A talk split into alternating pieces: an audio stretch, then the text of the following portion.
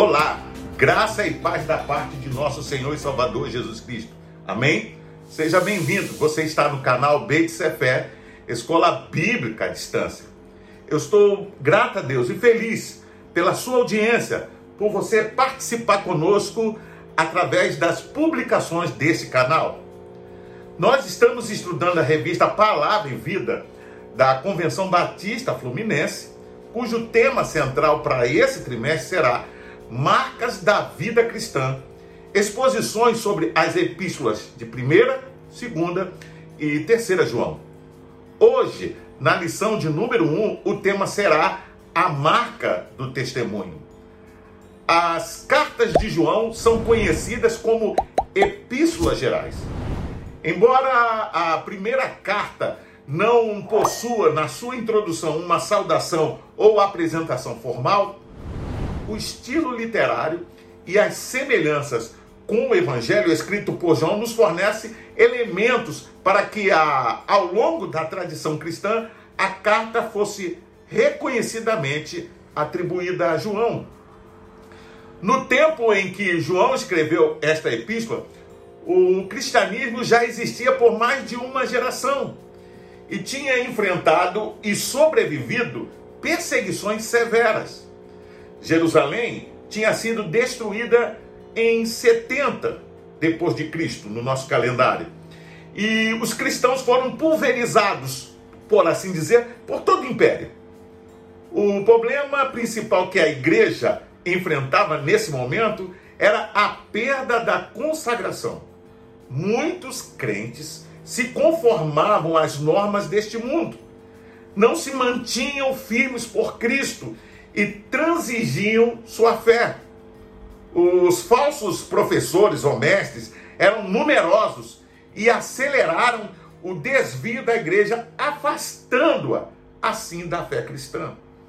Vamos ler a Bíblia em 1 João, capítulo 1, verso 1.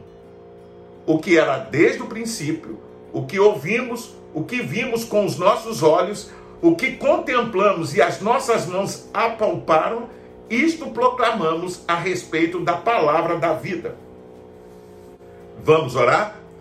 Pai, nós te louvamos, ó Deus, e te agradecemos pelo privilégio de mais uma vez estudar a tua palavra. Que o Senhor possa, através do Espírito Santo, abrir o nosso entendimento para que possamos entender aquilo que João queria transmitir, não só à igreja no passado, mas também a nós, a igreja de hoje. Senhor, fala conosco, em nome do teu filho amado Jesus Cristo. Amém. João escreveu esta carta para pôr aos cristãos outra vez no caminho, lhes mostrando a diferença entre a luz e as trevas, a verdade e o engano, e animando a igreja a crescer em amor genuíno para Deus e para com os outros. Também escreveu para assegurar aos crentes verdadeiros que possuíam vida eterna e para lhes ajudar a conhecer que sua fé era genuína de modo que pudessem desfrutar de todos os benefícios de serem filhos de Deus. João abre a sua primeira carta à igreja da mesma forma que faz com o seu evangelho, reafirmando que Cristo, o verbo de vida, o verbo da vida, é eterno. Que Deus veio à terra como homem, que ele, João, foi uma testemunha pessoal da vida de Jesus e que Jesus oferece luz e vida. João escreveu a sua primeira epístola para enfrentar os ensinos falsos dentro da igreja. Para que possamos compreender corretamente o desejo de João ao escrever a sua primeira carta, é necessário olhar para o contexto que motivou o apóstolo a escrevê-la. João foi o último apóstolo a morrer de causas naturais, enquanto os demais apóstolos foram martirizados. É provável que tenha passado seus últimos anos em Éfeso, onde possivelmente escreveu a carta, que tem a data estimada entre 85 a 90 depois de Cristo, antes de ser banido para a ilha de Patmos, na Grécia. Vamos ler a Bíblia em 1 João capítulo 5, verso 13. Escrevi-lhes estas coisas a vocês que creem no nome do Filho de Deus, para que vocês saibam que têm a vida eterna. A motivação do apóstolo foi o crescimento de uma heresia chamada gnosticismo. O gnosticismo defendia uma espécie de dualismo, na qual o corpo era mau e o espírito bom. Como consequência disso, surgiram falsos mestres na igreja que negavam a humanidade de Cristo, mesmo que atribuíssem alguma divindade a ele. O pastor Hernande Dias Lopes afirma que os gnósticos diziam que o corpo, sendo matéria, não podia ser bom. Por conseguinte, negavam a encarnação de Cristo. Essa posição resultou em duas diferentes atitudes em relação ao corpo: o ascetismo ou libertinagem. O comentário bíblico Beckham diz que em diversas partes da epístola, João sugere diversas razões por tê-la escrito. Mas, como no Evangelho, ele deixa o propósito principal para o final. No seu Evangelho, ele escreveu: para que creais que Jesus é o Cristo, o Filho de Deus, e para que, crendo, tenhas vida em seu nome. Você pode conferir isso em João, capítulo 20, verso 31. Ele foi escrito para levar as pessoas a ter essa experiência da vida eterna. A epístola foi escrita para aqueles que creem no nome do Filho de Deus. Haviam dois ramos principais dos ensinos falsos dos hereges. O primeiro é tratado no capítulo 1, verso 6, 8 e 10. Negavam a realidade do pecado. João diz que se seguimos pecando, não podemos afirmar que somos de Deus. Se dissermos que não temos pecado, enganamos a nós mesmos e nos negamos a aceitar a verdade. O segundo, no capítulo 12, verso 22 e 4, verso 1 ao 3, negavam que Cristo era o Messias, Deus feito carne. João afirmou que se acreditarem que Jesus Cristo é Deus encarnado e confiamos nele, para nossa salvação, somos filhos de Deus. Esses falsos mestres que surgiram dentro do ambiente eclesiástico agora haviam se tornado uma série ameaça para os cristãos. Não eram as perseguições físicas que ameaçavam a igreja, mas a sedução dos ensinos deturpados, transmitidos através desses hereges. Jesus já havia alertado sobre o surgimento deles no meio da igreja. O apóstolo Paulo alertou aos presbíteros da igreja de Éfeso que lobos entrariam no meio do rebanho. Enquanto falsos mestres surgiam no meio da igreja e desviavam alguns cristãos, o apóstolo começa a sua carta apresentando suas credenciais de testemunha legítima. O discípulo era a última testemunha viva de todo o ministério terreno de Jesus. Assim, as marcas que credenciavam João era a sua própria história. Ele foi testemunha de tudo aquilo que Jesus realizou e do seu poder transformador. O discípulo foi marcado tão profundamente pelo que havia testemunhado que usou exaustivamente em seus escritos termos grego para falar do testemunho.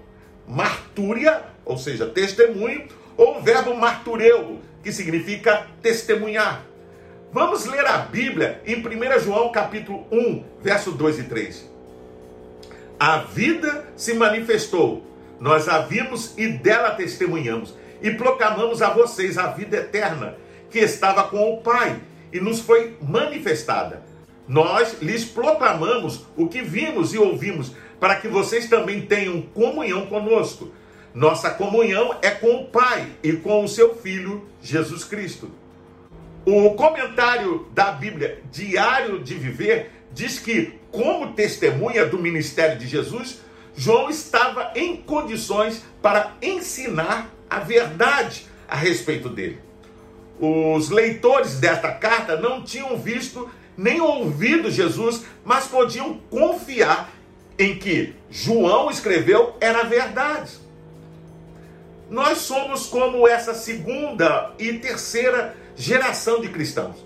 Embora não tenhamos visto, ouvido ou tocado em Jesus, temos os relatos das testemunhas do Novo Testamento e podemos confiar em que eles expuseram a verdade a respeito dele, do Cristo.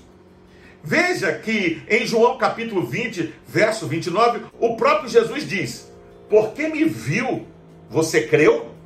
Felizes os que não viram e creram. Diante disso, podemos aprender que o que nos habilita como testemunha, ainda hoje, é aquilo que demonstramos com as nossas próprias vidas, as experiências que vivemos em nosso relacionamento com Cristo. João não apresenta nenhuma nova doutrina.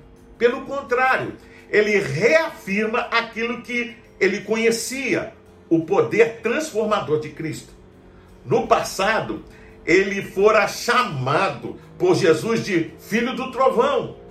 Em seu temperamento inicial, ele está envolvido em ações que demonstravam suas características como homem rude e vingativo, o que lhe gerou uma dura repreensão de Jesus. Em outro momento, João proíbe um homem de agir em nome de Jesus. Todavia, essa marca foi trocada ao ponto de ser chamado de um discípulo do amor. Vamos ler a Bíblia em 1 João capítulo 1, verso 4 e 5. Escrevemos estas coisas para que a nossa alegria seja completa. Esta é a mensagem que dele ouvimos e transmitimos a vocês. Deus é luz, nele não há treva alguma. O comentário da Bíblia Diário de Viver diz que João declara que a luz representa o bom, puro, verdadeiro, santo e confiável. As trevas representam o pecado e o perverso. Dizer Deus é luz significa que é perfeitamente santo e veraz. E que somente Ele pode nos tirar das trevas do pecado. A luz também se relaciona com a verdade. E essa luz expõe tudo que existe, seja bom ou mal. Nas trevas, o bom e o perverso parecem iguais. É na luz que é fácil notar a diferença. Assim como não pode haver trevas na presença da luz, o pecado não pode existir na presença de um Deus Santo. Se queremos ter relação com Deus, devemos pôr de lado nosso estilo de vida pecaminoso. É hipocrisia afirmar que somos dele e ao mesmo tempo viver conforme nossos desejos. Cristo vai colocar a descoberto todos os nossos atos e julgará tal simulação. A marca de um verdadeiro cristão deve ser o impacto que a palavra de Deus causa em sua vida a partir do momento em que ele aceita a Cristo como seu único e suficiente Salvador. É crescer ao ponto de dele ser transformado pelo poder de Deus. Em tempos onde muitas coisas estranhas têm surgido no meio da igreja, o testemunho fiel das Escrituras e a a vida do discípulo é um poderoso antídoto para as heresias modernas, das quais podemos destacar três: o liberalismo, o misticismo e o pragmatismo. Para isso, devemos seguir o exemplo do apóstolo João. Proclamamos a respeito da palavra da vida. 1 João capítulo 1, verso 1. Por fim, o comentário do Novo Testamento, Barclay, diz que João está escrevendo para rebater uma errada e herética maneira de pensar. Pois havia aqueles que diziam estar intelectualmente capacitados e espiritualmente amadurecidos, mas não davam mostra disso em suas vidas. Diziam eles que tinham avançado tanto no caminho do conhecimento que o pecado havia deixado de ter importância para eles. Diziam ser tão espirituais que de maneira nenhuma se preocupava com o pecado.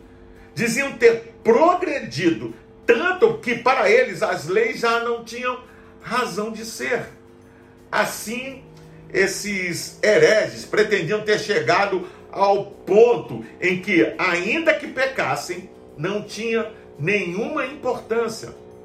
Posteriormente, Clemente de Alexandria nos conta que houve hereges que diziam que não importa a maneira como alguém viva, diziam que o homem verdadeiramente espiritual não corria nenhum risco.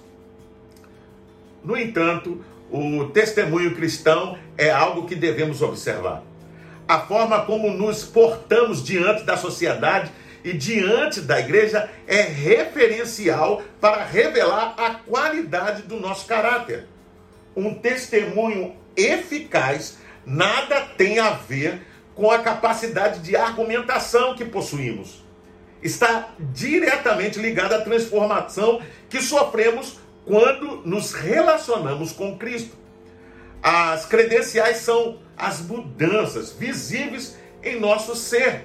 E o conteúdo do testemunho é o poder transformador de Cristo. Para pensar e agir, quais são as experiências pessoais que temos com Cristo e podemos afirmar que o vimos, tocamos e sentimos? Temos dedicado tempo de qualidade para conhecer a Deus através de Sua palavra e não apenas com base nas mensagens dos cultos? Temos investido tempo em conhecer as doutrinas basilares da nossa fé? Como nosso testemunho tem impactado a vida das pessoas à nossa volta? As mudanças que Cristo tem feito em nós podem ser percebidas por outras pessoas? Qual é o conteúdo da sua mensagem quando você testemunha? Você ou Cristo? Solução ou salvação? Eu convido você a fazer a leitura diária, que vai de segunda até domingo, onde você vai encontrar diversos textos que vão te ajudar a entender e a compreender melhor essa lição. Você pode também baixar a revista Palavra e Vida da Convenção Batista Fluminense. Basta acessar o link que vai estar na descrição desse vídeo. Você entra, se cadastra e baixa para o seu tablet, celular ou computador. E não só vai poder rever essa lição, mas acompanhar as futuras lições. Pois bem, eu sou o pastor Carlos Guerra e você está no canal BTCFé, Escola Bíblica à Distância. Hoje nós estudamos a lição de número 1 e o tema foi a marca do testemunho. Gostaria ainda de deixar uma palavra de recomendação para todos aqueles que nos acompanham, assistem o canal, mas ainda não frequentam uma igreja cristã. Procure uma igreja evangélica batista perto da sua casa e faça uma visita. Sem dúvida você vai ser bem recebido. Caso não haja, procure uma igreja que tenha compromisso com a pregação genuína da palavra de Deus. Para se inscrever é rápido, é fácil, basta clicar aqui embaixo. Dá um gostei, faça um comentário sobre a lição, deixe a sua opinião. Acione também o sininho para receber as futuras notificações e compartilhe com seus contatos nas suas redes sociais para que mais e mais pessoas possam ter acesso ao conteúdo desta lição. Você também pode ouvir a lição acessando o podcast de sua preferência. Até o próximo encontro. Fique na paz. Deus te abençoe.